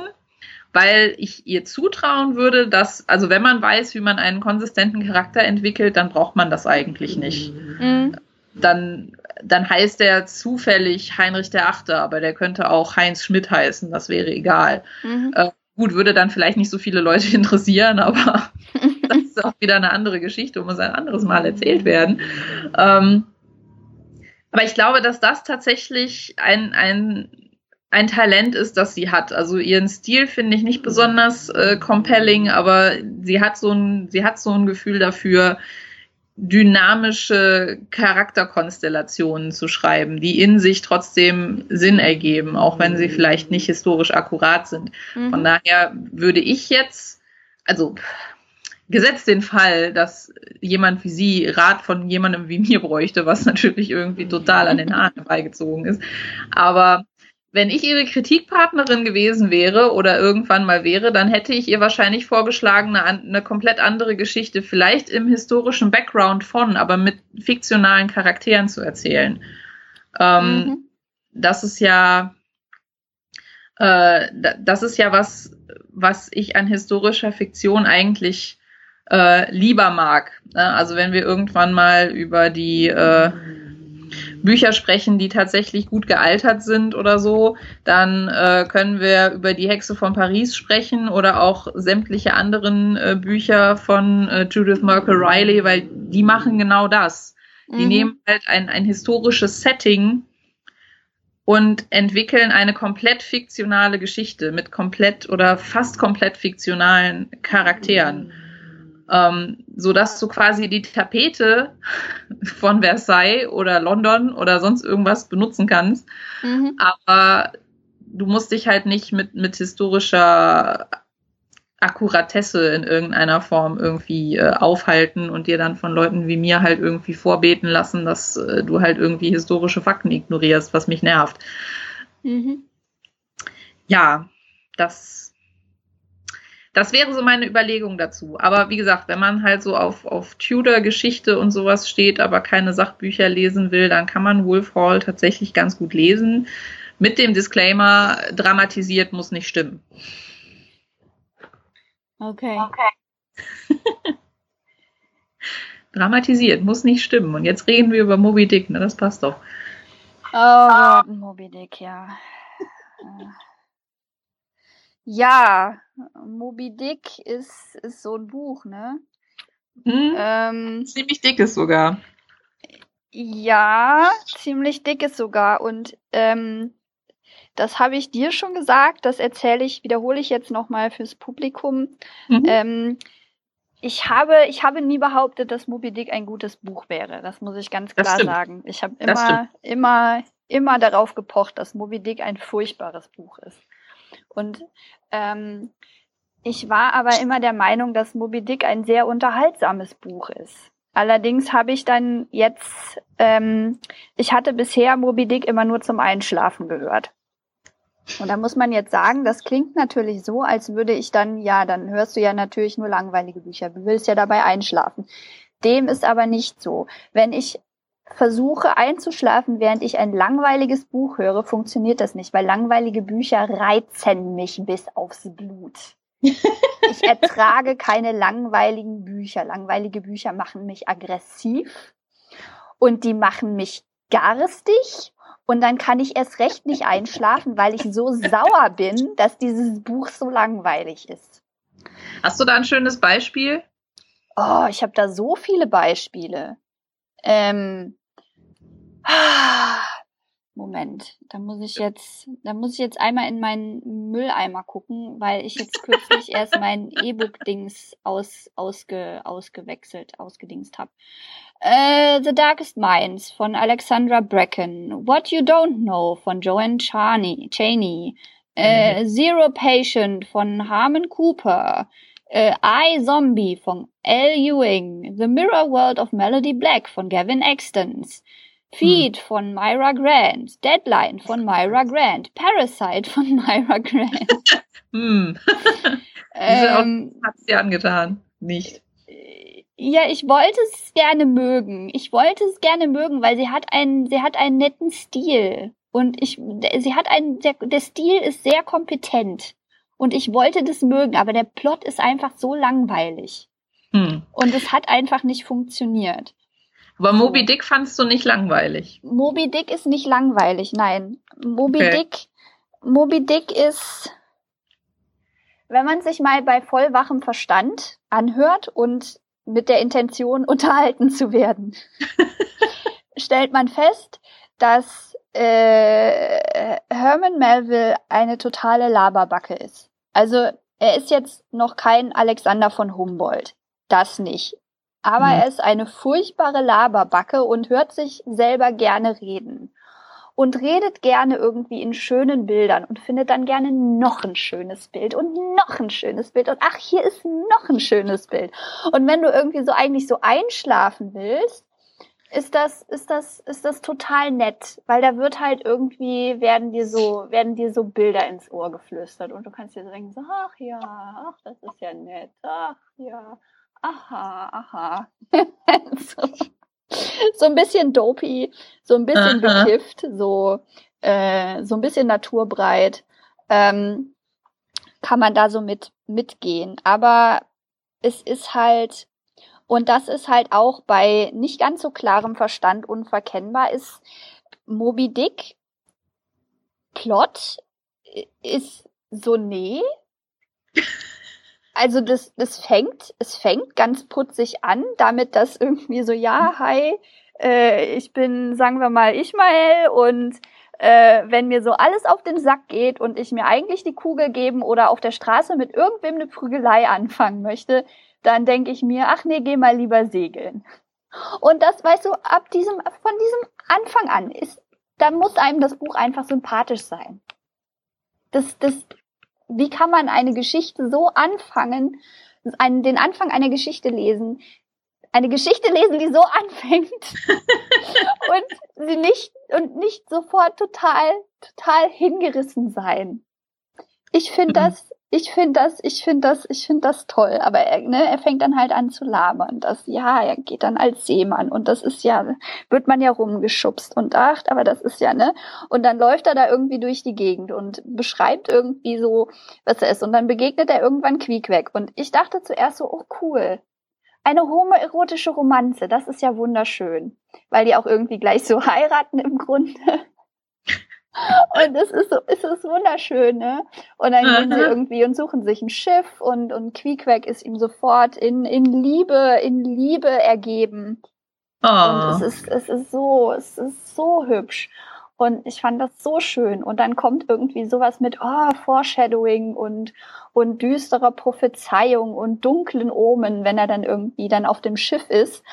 Und sobald er dann aber auf dem Schiff ist, na gut, dann geht's noch so ein bisschen weiter, aber wenn Ahab dann unter Deck vorkommt, weil Captain Ahab ist irgendwie, bis die, keine Ahnung, 20.000 Seemeilen draus in internationalen Gewässern sind, sitzt, so lange sitzt er unterm Deck und kommt nicht raus. Und dann kommt er erst raus und ab dem Moment hört dieses Buch auf, wirklich eine Geschichte zu sein. so ein zusammenhängendes Ganzes zu sein. Und so, wo er, ne, zwar irgendwie so von Hölzchen auf Stöckchen und ach guck, so schöne Metaphern und Sprache und bla bla bla bla bla, ne, mhm. aber man erkennt noch, dass da so Ursache und Wirkung und so Episoden, die miteinander zu tun haben. Und man hat das Gefühl, das führt wohin. Die Leute haben eine Motivation.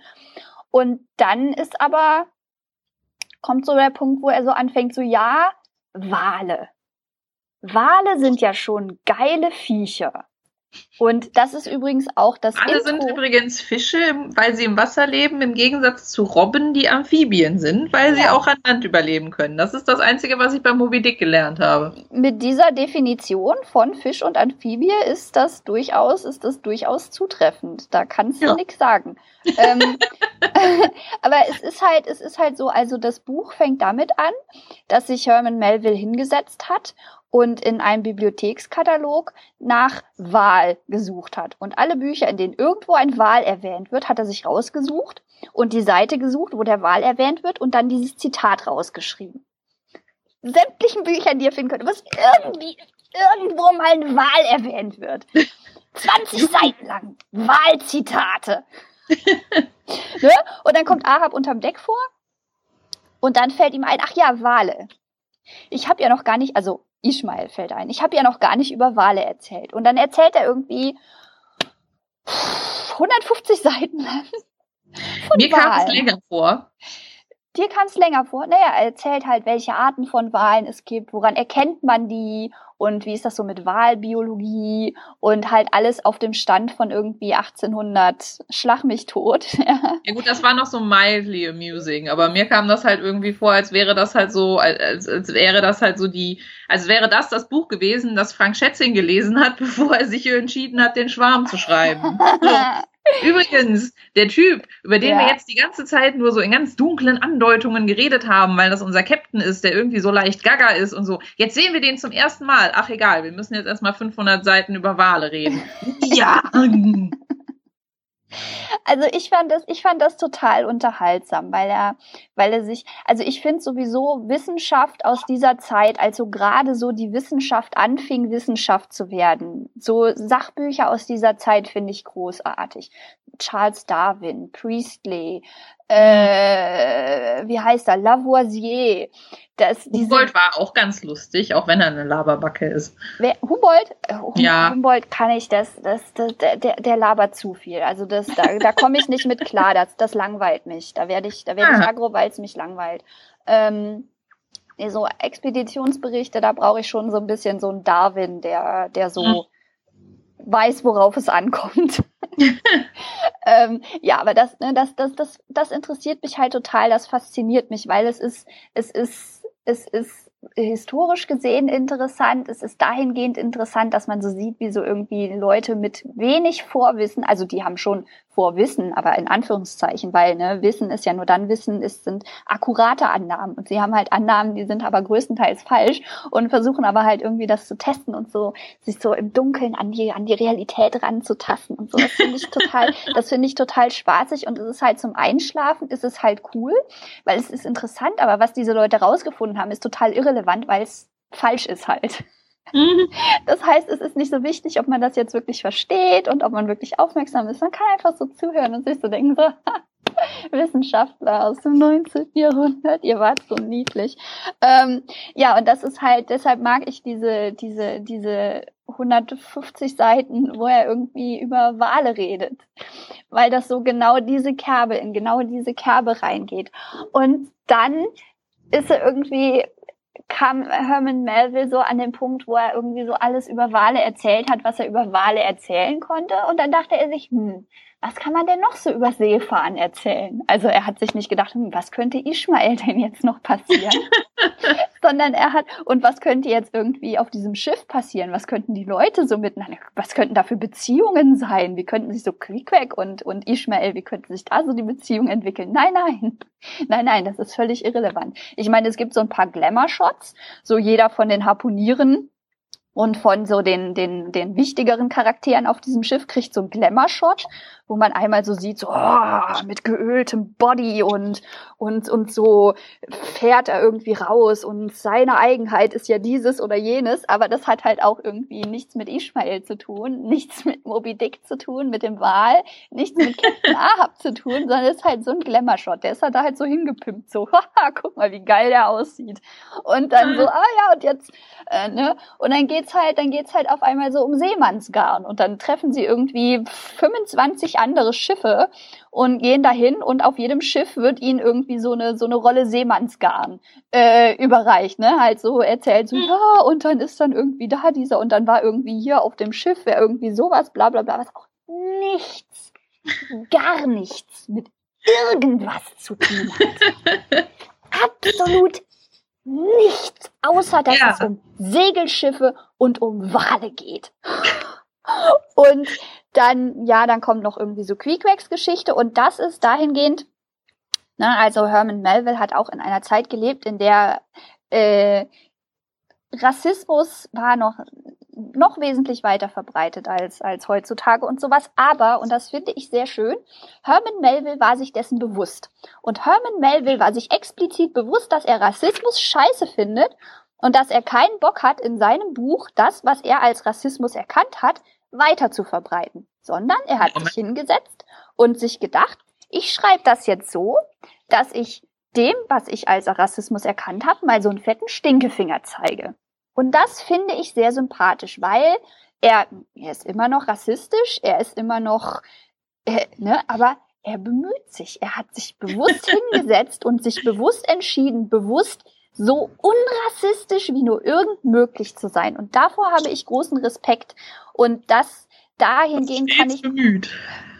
Ja, aber halt ein, ein aufrichtiges Bemühen. Er hat aufrichtig erkannt, Rassismus stinkt und ist nicht zutreffend. Und das erzähle ich jetzt hier mal im Rahmen dieses Buches. Das irgendwie ist ja auch ein gutes Setting, weil auf so einem, auf so einem Wahl, Wahlboot kommen ja irgendwie die unterschiedlichsten Ethnien und Kulturen irgendwie zusammen und müssen zusammenarbeiten. Und dann ist dann auch mal ein Schwarzer, der Kommandogewalt über Weiße hat.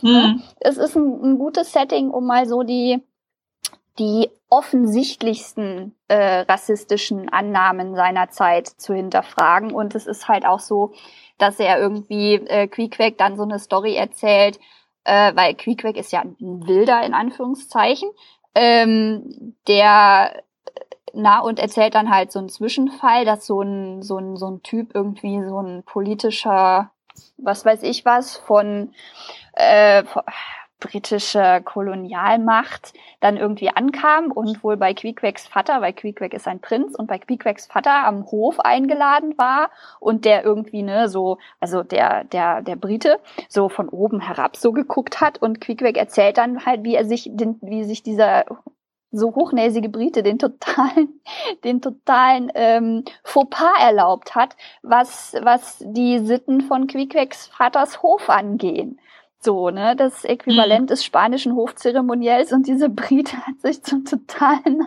Arschloch gemacht, weil er nicht wusste, dass, wie man das irgendwie macht und halt, ne, so diese, diese typischen Rollen, dass man irgendwie sagt, so, ja, und dann kommt irgendwie der Wilde an den modernen Hof hier in, in Großbritannien und weiß nicht, dass man nicht in die Ecken scheißt.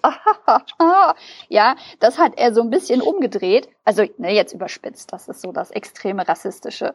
Ähm, mhm. ne, und das halt umgedreht. Und das, das finde ich, das finde ich toll. Und das hat mir, das hat mir unglaublich gut getan, das zu lesen, weil das ist halt so ein Problem. Ähm, wenn man gerne, relativ gerne Bücher liest, die sehr, sehr alt sind, auch bei Büchern, die nicht sonderlich alt sind, ähm, dass einem da auf einmal dann so ein Rassismus in die Fresse geknallt wird. Und das finde ich immer scheiße. Und das ist, ein Buch muss schon wirklich sehr, sehr viel haben, das für es spricht, damit ich mir die Mühe mache, mich hinzusetzen und dieses EPUB zu entpacken und die Dateien umzubenennen, das in Scrivener zu importieren, nach den rassistischen Begriffen zu suchen und sie durch nicht rassistische zu ersetzen, das Ganze wieder zu EPUB zu kompilieren und so. Ne? Also da muss schon, das, das ist schon, damit ich das irgendwie für mich, für mich verdaubar mache, muss, muss dieser Aufwand will sich lohnen. Und der lohnt sich für Darwin, der lohnt sich für H.P. Lovecraft. Aber so wirklich für viele andere Dinge hat er sich bisher noch nicht gelohnt. Und ja, Herman Melville ist halt einfach, der hat's halt einfach kapiert. Soweit man er, soweit er es irgendwie zu seiner Zeit mit seinen Mitteln kapieren konnte. Und das ist einfach das, allein das schon selbst wenn Moby Dick ansonsten nicht mein Ding wäre, schon allein deswegen würde ich dieses Buch immer wieder posi gerne positiv erwähnen. Naja, aber jedenfalls, ne? Wir sind jetzt also auf diesem Schiff und eigentlich soll es um Captain Ahab und Ishmael und diese Crew und den ganzen Konflikt und sowas gehen. Und zwischendurch ist auch mal irgendwo eine Szene, wo irgendwer sagt so, hä, wir sollten den Ahab umbringen. Der ist scheiße. ja, stimmt, da kann ich mich auch noch dran erinnern. Ja? Da, ich da, da hatte ich so einen kurzen Funken von, uh, das könnte interessant werden. Aber ich habe, ich, ich kann mich erinnern, dass das ganz schnell wieder ad acta gelegt wurde. Zumindest dieses Gefühl, das ich hatte. Ja, ja, nee, das ist so, ach ja, wir bringen Ahab um. Nee, lass mal, ist nicht so gut. Ja. Ja, hast recht. Ja, okay. Ja, nee, gut. Das hat zwischendurch ist ihm mal aufgefallen, so, ach ja, Moment, hier gibt's ja noch eine Story, die ich erzählen wollte ich meine, ich habe das ja damals für meine Zwischenprüfung gelesen und wenn man das halt irgendwie als Prüfungsvorbereitung lesen muss, dann achtet man ja auch noch auf andere Dinge, als man mhm. das jetzt vielleicht tun würde, wenn man es halt nur zur Unterhaltung liest. Aber mhm. äh, also für mich war das eins von diesen Klassikern, die so einen, einen von Hölzchen auf Stöckchen Stil haben, der mich einfach zur Weißglut treibt, weil ich irgendwann einfach wissen will, worum geht's denn jetzt? Das war nicht ganz so schlimm wie bei Frankenstein, wo ich halt dachte, wenn du doch anfängst mit einer Verfolgungsjagd durch die Arktis, mhm. warum ist dein ganzes, ist dein ganzes restliches Buch so langweilig. Aha. Warum tust du mir das an? Ähm, das war es jetzt, so ganz so schlimm war es nicht, aber ich hatte halt so ein bisschen das Gefühl, okay, das ist so eine Art literarische, es ist so ein, so ein, so ein literarisches Frankenstein-Kaninchen. ähm, so aus ganz vielen verschiedenen Stilen und ja, ja. Elementen. Ja, da ist irgendwie dann irgendwie zusammengetackerte Testlauf für irgendwas. Ich weiß es nicht mehr. Ich kann mich erinnern, es gab ganze, es gab ganze Abschnitte, die waren wie so ein Theaterskript. Ja, geschrieben. Es mhm. gibt so Gespräche, die sind wie so ein Theaterskript formatiert. Mhm. Ähm, dann gab es halt so ganze Szenen, die wurden halt so, so Hobbit-mäßig so. Wir haben eine riesige Actionsequenz, aber es interessiert uns eigentlich nicht und deswegen erzählen wir die jetzt irgendwie in fünf Seiten, äh, in fünf Sätzen, nachdem es schon vorbei ist. Mhm. Ähm, weil wir müssen ja noch 500 Seiten unsere Wahldissertation irgendwie da anhackern. Mhm. Ähm, ich fand das einfach relativ frustrierend, weil ich halt irgendwie tatsächlich vielleicht, und das mag ich zugeben, ähm, ich hatte eine Erzählung erwartet. Ja, ich auch. Ich, ich, bekam aber keine. Ja, also ich meine, die erste, die, die ersten zehn Prozent sind Erzählung und die letzten zehn Prozent sind Erzählung. Oder gut, die letzten fünf ja. Prozent sind Erzählung. Dazwischen ist das reine Chaos. Dazwischen ist, dazwischen ist äh, Quantendynamik und Non-Lokalität und keine Ahnung. Der menschliche Verstand vermag es nicht zu fassen.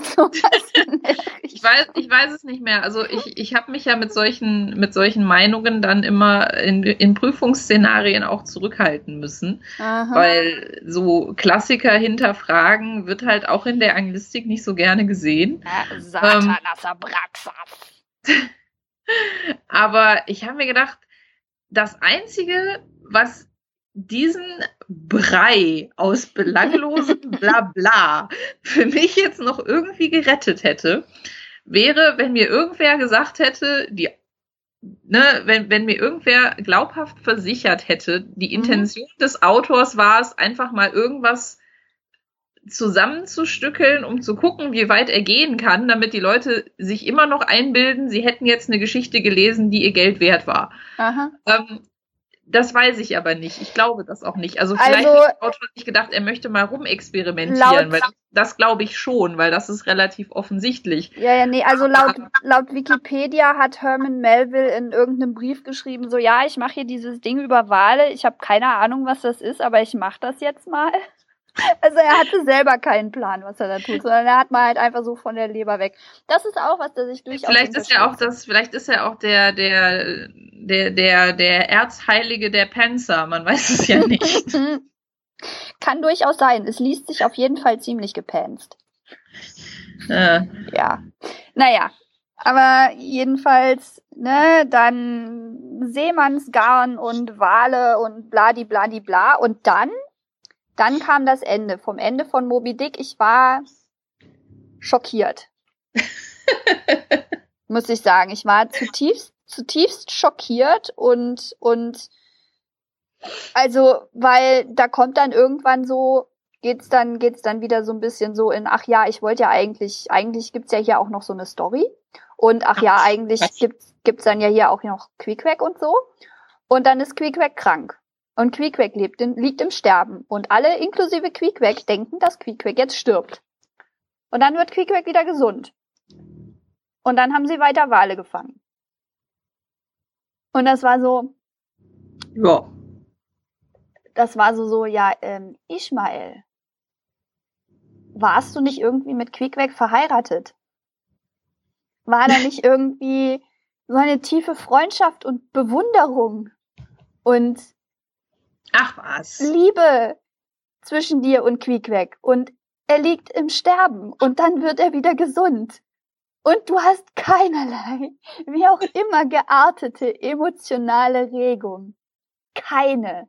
Zero. Das wird nicht mal wirklich, das wird mehr so wie so ein, das ist mehr so, um zu zeigen, ja, Queequeg denkt, er stirbt und er findet das voll in Ordnung, weil er hat ja seinen Sarg dabei und dann wird er wieder gesund und das ist ja auch voll in Ordnung, weil dann lebt er ja jetzt noch ein bisschen und geht erst irgendwie mit dem Schiff unter.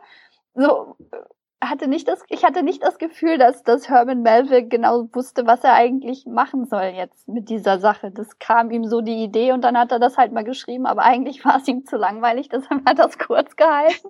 Ich habe keine Ahnung. Ja, und dann geht das Schiff unter, weil Moby Dick das Schiff kaputt macht.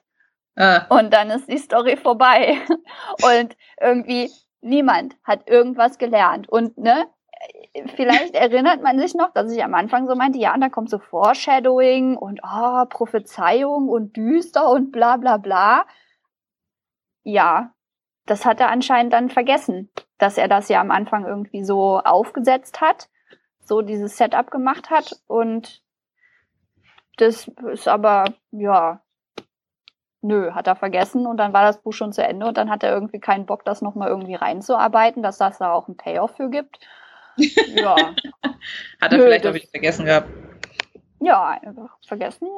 Kein Bock sich da irgendwie so, ja, nö. War so eine Idee, die hatte ich am Anfang, aber ist mir eigentlich zu doof. Ja, dann ist das Schiff, das Schiff unter und alle sind tot, außer Ishmael und ja, es ist so, es ist, es ist so, ich habe ich hab keine Ahnung. Und es, es ist halt, ne, man darf Moby Dick nicht mit der Erwartung lesen, dass einem da eine Geschichte präsentiert wird. Und das ist es, das ist was, das ich wirklich mit Mo, das Moby Dick mich gelehrt hat. Oder eine Geisteshaltung, die ich, die ich äh, da für mich entdeckt habe, ist, Bücher machen wesentlich mehr Spaß und man wird wesentlich glücklicher, wenn man Bücher einfach als so nimmt, wie sie sind und nicht erwartet, dass sie irgendwas tun, außer Text zu enthalten, den man lesen kann. Und wenn man dann einfach, einfach so mitgeht und dem Buch dahin folgt, wo es einen hinführt, kann man sehr viel mehr Spaß haben, als wenn man jetzt irgendwie erwartet, dass da was passiert, dass da sinnvolle Charaktere sind, dass es da Konflikte gibt, dass sich da irgendwas entwickelt, dass man irgendwie nachher schlauer ist als vorher oder dass die Dinge Sinn ergeben. Also quasi alles das, was wir immer sagen, was man beim Schreiben tun soll. genau. Wenn man beim Lesen darauf scheißt, dann, dann hat man auf jeden Fall mehr Spaß im Leben. Das ist, das ist durchaus wahr. Ja, nee, aber ja, ich, keine Ahnung. Moby Dick ist einfach so ein, so ein, so ein Monster. Das einfach, es ist einfach wunderschön anzusehen. Es ist furchtbar. Aber es ist wunderschön anzusehen und ich liebe dieses Buch. Immer noch, auch wenn ich es nicht bei wachem Verstand lesen könnte. Es ist einfach, es ist einfach eins meiner, eins meiner Lieblingsbücher. Dieses chaotische Ding. Frankenstein-Kaninchen. genau. Ja. Ich, äh, also es hilft mir schon, wenn ich da, wenn, wenn, wenn ich es als Frankenstein-Kaninchen bezeichne und nicht halt Aha. irgendwas, das eine kohärente Geschichte oder Erzählung enthalten soll. Ja, ja. Aber, ja. ne, wie ich halt am Anfang sagte, es gibt halt, es, es gibt halt keine rationalen Gründe und Moby Dick war für mich halt einer, eins von diesen Büchern, wo ich mir dachte, den Stil finde ich schrecklich, die Charaktere finde ich langweilig und dass am Ende irgendwie keiner irgendwie eine wie auch immer geartete Entwicklung durchmacht, außer vielleicht Ahab, weil der ist jetzt tot. die sind alle tot, alle außer Ishmael. Ja, aber es ist ja mhm. mehr oder weniger so ein bisschen, ne, so sein, sein zentraler Konflikt ist ja der Kampf gegen den Wal. Ja, ja, aber er, ja er lernt nichts. Dieser Konflikt wird auch eigentlich nicht ausgetragen, außer dass Ahab irgendwie immer wieder fragt, ey, habt ihr einen weißen Wal gesehen? Nee, eher nicht. Okay, segeln wir weiter. Ja, also, aber ne, er, er treibt, er treibt ja halt quasi seine Crew in den Tod mit dieser, mit dieser Besessenheit, diesen weißen Wal zu verfolgen. Ich kann dir, ich kann dir mit Sicherheit ja, ja. verschiedene Theorien dazu aufzählen, was dieser weiße Wal irgendwie symbolisieren soll. Das ist ein, aber langweilig. Der weiße Wal ist ein weißer Wal. Hallo. Literaturwissenschaftler, hallo. Ja. Ähm, das ist halt, ne, das interessiert jetzt aber nicht, aber es hat mich halt frustriert, dass am Ende halt natürlich, ich kann das, ne, ich kann mhm. das nachvollziehen, dass am Ende halt die große Wahrheit einfach ist, die Natur siegt über den vermessenen Menschen und bla bla. Ähm, aber es ist der einzige Konflikt, der irgendwie behandelt und abgeschlossen wird mhm. und das nicht auf eine Art und Weise, die dem Charakter noch irgendwas bringt, weil er ist tot. Ja, es ist vor allem, vor allem mhm. ist es, ist es ja so, ist es ja so, dass ähm, ich glaube, in der Verfilmung war das so, dass am Ende äh, Captain Ahab oder in einer der Verfilmungen, es gibt wahrscheinlich mehrere, aber das es am gibt Ende wahrscheinlich ganz viele, Captain ja. Ahab es gibt irgendwie Trick Stewart, glaube ich. Ja. Mhm. Okay. Mhm. Äh, naja, aber jedenfalls, dass Captain Ahab irgendwie sich in den Seilen verfangen hat und dann irgendwie auf Moby Dicks Wal, äh, Moby Dicks Rücken gebunden, irgendwie ersoffen und während der Wal irgendwie so in der Brandung treibt, sieht es aus, als würde Ahab sinken. Im Buch ist das Quickwack. Man sich so auch so denkt, so, was hat jetzt Quickwack verbrochen, dass, dass, dass er an diesen Wal gebunden und ersäuft wird. Was, äh. was hat das mit irgendwas zu tun? Weil Quickwack ist auch nicht irgendwie, der ist nicht versessen darauf. Quickwack ist, ist chill. Der ist in Ordnung. Der ist, der ist ein cooler Typ. Der ist, der ist, der ist in Ordnung. Und es ist, es ist ja auch nicht mal so, was mich am meisten aufgeregt hat an dieser Sache ist, dass im Grunde Captain Ahab hat irgendwie so, vorgestern hat er sein, hat Moby Dick ihm sein Bein abge, abgebissen und heute sitzt er schon wieder auf diesem Schiff und will Moby Dick bis in die Hölle jagen.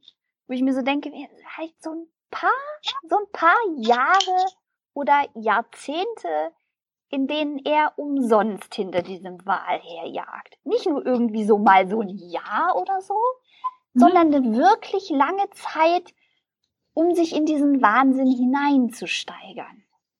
Wale werden ja auch recht alt, von daher. Wale werden ja auch recht alt, von daher ist das gar nicht so unwahrscheinlich und es würde halt irgendwie mehr Sinn, weil das hat jetzt so, ist irgendwie, sein Stumpf ist noch nicht mal wirklich verheilt, da steht er schon wieder auf Deck und sind auf Rache. Das hat sowas von, das hat sowas von Spur of the Moment und nicht so von langsam dahingeschwertem Hass irgendwie so. Das nimmt dem Ganzen so die Dramatik, weil das irgendwie so ein, so ein, so ein, so ein, so ein, so ein, so ein Wimpernschlag ist irgendwie. Ja, hätte er sich vielleicht ein bisschen mehr bei äh, Captain Hook abgucken sollen. Der war wenigstens noch von Wahnsinn zerfressen. Ja. Ist ja. zwar auch ein bisschen, fand ich damals auch ein bisschen äh, beunruhigend in einem Kinderbuch, aber immerhin ist es ein, äh, es ist ein Kinderbuch. Ein psychologisch wahrscheinlicherer Charakter. Es ist ein Kinderbuch seiner Zeit. Also wir, wir erinnern uns, zu dieser Zeit waren Kinderbücher nicht unbedingt so happy, nee. fluffy. Nee, sondern nee. mehr so, meine ganze Familie ist an der Cholera gestorben und ich wurde irgendwie zwischen den Leichen sitzen gelassen. Ja, Gehen wir ja. doch jetzt mal und schließen Freundschaft mit dem kleinen Jungen, der psychisch verkrüppelt ist, weil ihm jeder sagt, er wäre ein Krüppel und furchtbar hässlich und überhaupt hat er seine Mutter umgebracht und das hat sein Vater ihm nie verziehen. Und dabei ist die Mutter nur bei der Geburt gestorben und der kleine Junge kann gar nie was dafür und jetzt denkt er, er könnte niemand laufen, alles ist eine Hölle. ja. ja, anyway, jedenfalls. Anyway. Also, was, was mich Moby Dick insofern gelehrt hat, ist, dass auch ein entstelltes, hässliches Frankenstein-Kaninchen von einer Geschichte kann ein literarischer Klassiker werden. Ja. auf der einen Seite ist das ja auch schon wieder interessant, weil ne, wir sagen immer, wie man das so richtig macht mit dem Plotaufbau und bla, aber die Wahrheit ist ja, du kannst auch drauf scheißen. Du kannst auf alles scheißen, du kannst auf sämtliche Regeln scheißen. Irgendwer ja. wird es schon mögen. Und wenn es genug Leute mögen, dann wird man trotzdem berühmt damit. Ja, wobei, ähm, ich, wobei ich sagen muss, in letzter Zeit, wenn ich so ein bisschen über Klassiker nachgedacht habe, habe ich eher so das Gefühl, dass gute Bücher werden nicht Klassiker. Sondern Klassiker werden Bücher, die irgendwie, wo die Leute, die dann sagen, ah, das ist ein Klassiker, die irgendwie irgendwas Unangenehmes haben, irgendwas Ätzendes, das normale Leute davon abhalten würden, sie zu lesen, damit man sich dann als Connoisseur fühlen kann, mit so einem Quiet Taste. man muss halt, um diesen Schimmelkäse mit dem Maden zu mögen, muss man halt, das muss man sich halt, weißt du, da wird man nicht mit geboren, da muss man so, Elite steigt man erst auf. Das ist so ein bisschen mein Ach, ich weiß nicht. Ich hatte eigentlich so mit den, also mit den Büchern, die ich so für mein Studium lesen musste, die ja auch irgendwie alle so als mhm. Klassiker gelten, weil so viel moderne Literatur findet ja im Studium immer nicht statt. Mhm. Ähm, was auch sehr schade ist. Mhm. Ähm, ich hatte immer so das Gefühl, dass was man daraus lernen kann, ist, eine gute Idee ist besser als die, als die Umsetzung. Ah. Weil, warum die Leute ja irgendwie, also was, was die Leute von Frankenstein zum Beispiel wissen, das ist immer mein Go-To-Example, weil ich fand dieses Buch so schrecklich. Mhm. Ähm, und ich wollte es so gerne mögen. Mhm. Ähm, was, was die Leute halt noch wissen, ist halt so, so der getriebene, halb bekloppte Wissenschaftler und das Monster. Mhm. Äh, und diese, diese Konstellation, so diesen, diesen, diesen Konflikt zwischen, äh, zwischen dem, dem Erschaffenden und der Kreatur, ähm, das, das fanden die Leute halt toll. Mhm. Dieses Buch ist schrecklich. ähm, also die, diese, diese Idee mhm. ist toll. Mhm. Das Buch an sich, die Umsetzung ist furchtbar. also äh, ich kann nicht verstehen, warum das irgendwer mag, aber ich will ja nicht, ne? Es war ihr Erstling, sei Es war ihr Erstling und es war irgendwie eine Drogenparty mit Byron, ja, ich weiß, aber und sie hatte Sex auf dem Grab ihrer Mutter, also irgendwas war da nicht in Ordnung. Oh. okay. ähm, ja, mm, es, egal. Whatever. Whatever. Ähm, aber ja, ne, und bei Moby Dick ist das halt auch irgendwie so, so, so die Kameradschaft zwischen Seeleuten mhm. und so der, der, der kulturelle Austausch und so die, die, die, die Melting Pot Mentality, die da halt irgendwie noch mit reinspielt, so mhm. dieses Zusammenwirken verschiedener Kulturen, weil man halt ein gemeinsames Ziel verfolgt und der Wahnsinn, des Menschen gegen das, das, äh, gegen das Tier oder gegen die Natur, die sich halt einen Dreck darum schert, was du da irgendwie alles reininterpretierst und mhm. bla. Ähm, das ist ja eine gute Idee. Mhm. Die meisten, also die, die Filme und auch die gekürzte Version für Kinder von Moby Dick sind ja tatsächlich auch spannend, weil mhm. da diese tausend Seiten Rambling Nothingness fehlen, die halt irgendwie in dem Original drin sind. Mhm. Ähm, und so ist das halt mit vielen Dingen. Ich meine, ich persönlich bin ein großer Fan von Dracula, weil ich dieses, dieses, dieses Briefroman-Format halt irgendwie ganz nett finde. Es Dracula ist halt irgendwie, irgendwie quaint und niedlich und, und so ein bisschen altbacken und süß. Oh, ähm, aber die, auch da, die Idee ist, ist viel ikonischer als die Umsetzung. Nein, ist sie nicht. Doch. Nein. Nein. Ähm, Dracula ist perfekt. ah, so weit würde ich jetzt nicht gehen. Ähm, aber ne, es ist halt, es ist halt mit vielen Klassikern halt irgendwie so. Die sind halt in der Umsetzung, sind die so ein bisschen fraglich oder halt teilweise auch einfach ihrer Zeit entsprungen, wo halt noch irgendwie andere Maßstäbe an, an erzählerische Konventionen halt irgendwie angelegt worden sind, obwohl, ja, eigentlich auch nicht. Also das mit der Fünf-Akt-Struktur, das war schon bei Aristoteles, also da kann sich eigentlich keiner rausreden, dass er das nicht kannte. ähm, Aber Dracula ist perfekt. Ach, geh weg. Ähm, na, aber es ist halt, ich finde, was man aus was man aus Büchern wie Moby Dick oder Frankenstein oder ne, von mir aus auch irgendwie äh, sowas wie, wie Pride and Prejudice halt irgendwie rausziehen kann, ist die Idee, die zentrale Idee mhm. ist bei weitem besser als die Umsetzung. Mhm. Was aber im Umkehrschluss bedeutet, die Umsetzung ist eigentlich nicht ganz so entscheidend, wenn du eine richtig gute Idee hattest. Mhm. Das ist ja auch schon wieder ein positiver Gedanke. Mhm. Das stimmt. Ja, ich habe vor allem das Problem, dass ich damit klarkommen muss, dass, dass ich keine Moby Dick Fanfiction schreiben sollte. Hm. Weil. Wow. weil ich würde gerne, ich würde gerne aus diesem Buch gerne einen tatsächlichen Roman machen. Ja, mach doch. Weil mich Ismail ja schon interessiert und ja, aber Ahab ist mir so egal. Da machst du halt eine, da machst du halt eine Story, in der Ahab nicht vorkommt. Du kannst ja auch eine Story machen, so entweder, entweder after the fact, ne, so ich meine, Ismail überlebt ja, ja, Oder aber ich will ja Ishmaels und Queequex Schule Romanze auch schreiben.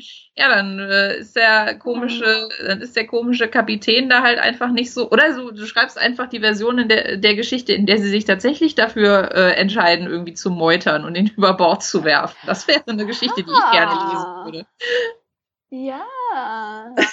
das wäre so der, der, der äh, schwule Romanze, Meuterei auf der Bounty Crossover von Moby Dick. Das fände ich gar nicht mal so unspannend. Ja. ja, jetzt, jetzt wo du sagst. Ja, stimmt, ja.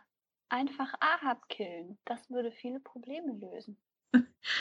Irgendwelche Leute umbringen in Büchern löst meistens viele Probleme. Deswegen sterben viele Charaktere in Büchern. Ja. Ja, naja, aber das ist jedenfalls Moby Dick. Hm. Ja, siehst du mal, konnten wir doch wieder, konnten wir doch wieder ein bisschen was äh, zum, zu unserer Perspektive auf Literatur und sowas zusammentragen. Das ist ja. doch schön. Ja, also erzähle ich jetzt nicht noch was über Vani, ja, sonst wird es zu lang. Weiß ich nicht. Möchtest du?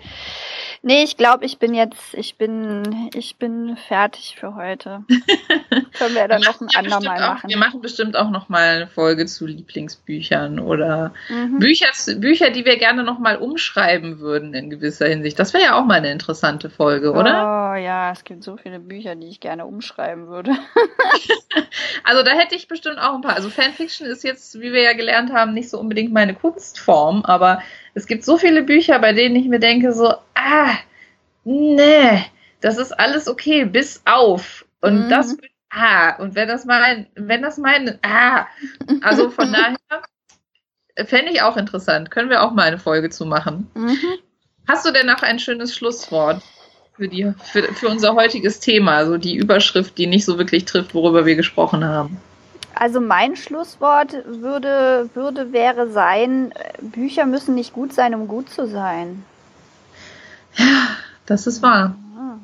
Ja, das ist so deep. So. Uh. uh.